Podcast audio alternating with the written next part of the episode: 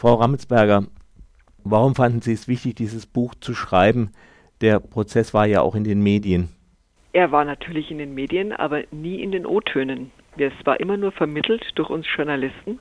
Und als der Richter am vierten Verhandlungstag abgelehnt hat, dass äh, dieser Prozess akustisch aufgenommen wird und auch nicht mitstenografiert wird, da haben meine Kollegen und ich beschlossen, wir machen das jetzt. Wir schreiben Wort für Wort mit. Wir wollen nicht, dass die Töne der Opfer, die Töne der Zeugen, dass die verhallen im Rund der Geschichte und dass am Ende dieses Prozesses dann nur Nachrichten dastehen, nur äh, Zeitungsberichterstattung, sondern wir wollten wirklich den Stimmen der Opfern auch einfach Gehör verschaffen. Hat das Herr Götzl, der Vorsitzende Richter, irgendwie begründet? Er hat begründet, dass er das nicht äh, aufnehmen will, dass die Zeugen nicht irritiert werden, dass sie nicht beeinträchtigt werden und dass sie ganz unbefangen äh, ihre Zeugenaussagen machen. Das kann man vielleicht noch nachvollziehen. Was man aber nicht mehr nachvollziehen kann, es gab auch noch einen zweiten Antrag, wenigstens die Plädoyers der Bundesanwaltschaft aufzunehmen. Und das sind gestandene Leute, die haben Erfahrung im Umgang mit Öffentlichkeit, die wissen, wie man sich in einem Gerichtssaal verhält.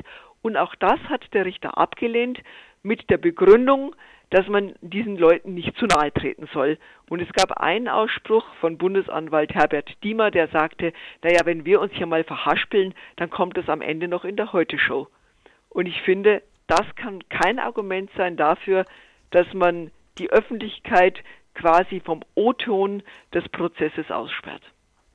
Jetzt ist ja dieser Prozess auch schon wieder etwas her. So mit einigem Abstand sind es so ein, zwei Dinge vielleicht, die Ihnen oder Szenen, die Ihnen besonders nachgegangen sind, die Sie für besonders wichtig halten?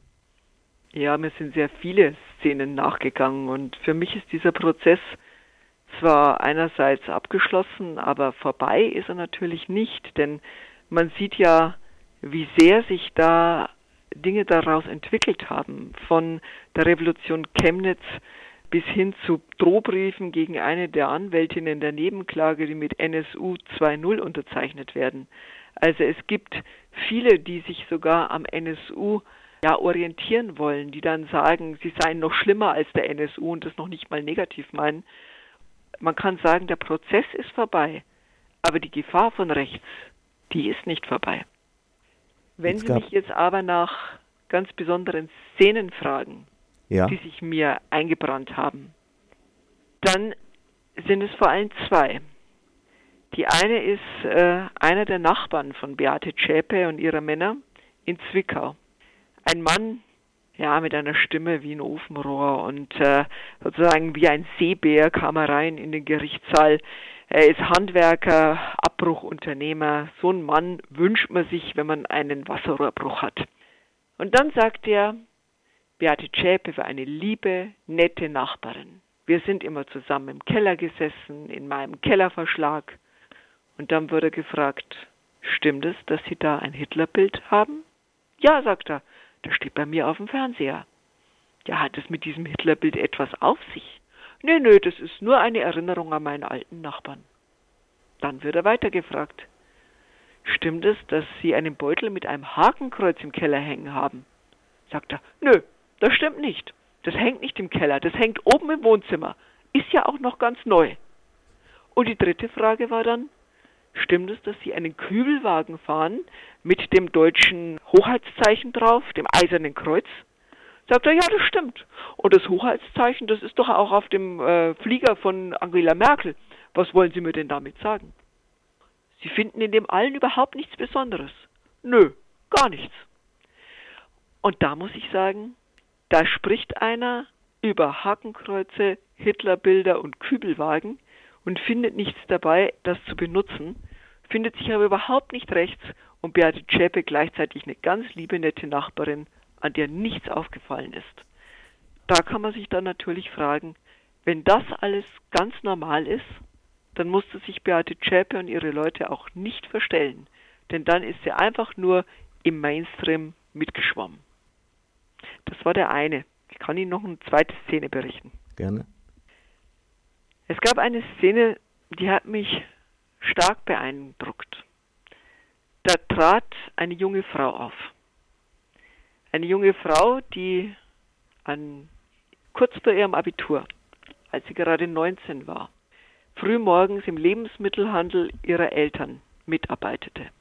Und da stand schon seit einigen Wochen ein Korb mit einer Christstollendose darin. Den hat ein junger Mann gebracht, hatte gesagt, äh, er hat sein Portemonnaie vergessen, er stellt den Korb kurz ab und holt nur schnell sein Portemonnaie. Und weil die Leute so ordentlich waren, haben sie das also in den Raum, in den Aufenthaltsraum gestellt. Und da stand er und sie guckten nicht rein, weil die Mutter immer sagte, das gehört jemandem anderen, der kommt garantiert wieder, der Kunde wollte nur sein Geld holen. Und er kam nicht wieder. Und drei Wochen später hat dann dieses junge Mädchen einfach mal geguckt, was denn in dieser Dose ist und sah da lauter Drähte und dachte sich noch komisches Geschenk. Sie bückte sich dann, um einen Spiegel aus einer Schublade zu holen, und in diesem Moment ging die Bombe hoch. Es schweißte ihr die Augen zusammen, es zerstörte ihre Trommelfelle, ihre Haare brannten, ihr Gesicht war von vielen Splittern zerrissen, in ihrem Kiefer waren Holzsplitter, das Mädchen lag sechs Wochen lang im Koma. Man wusste nicht, ob sie wieder zu sich kommt. Sie kam zu sich. Und sie hat noch im gleichen Jahr ihr Abitur nachgemacht. Sie hat dann später studiert. Sie ist mittlerweile Medizinerin, Ärztin. Sie ist Chirurgin. Sie fliegt Menschen zusammen, die so wie sie schwere Verletzungen ertragen haben.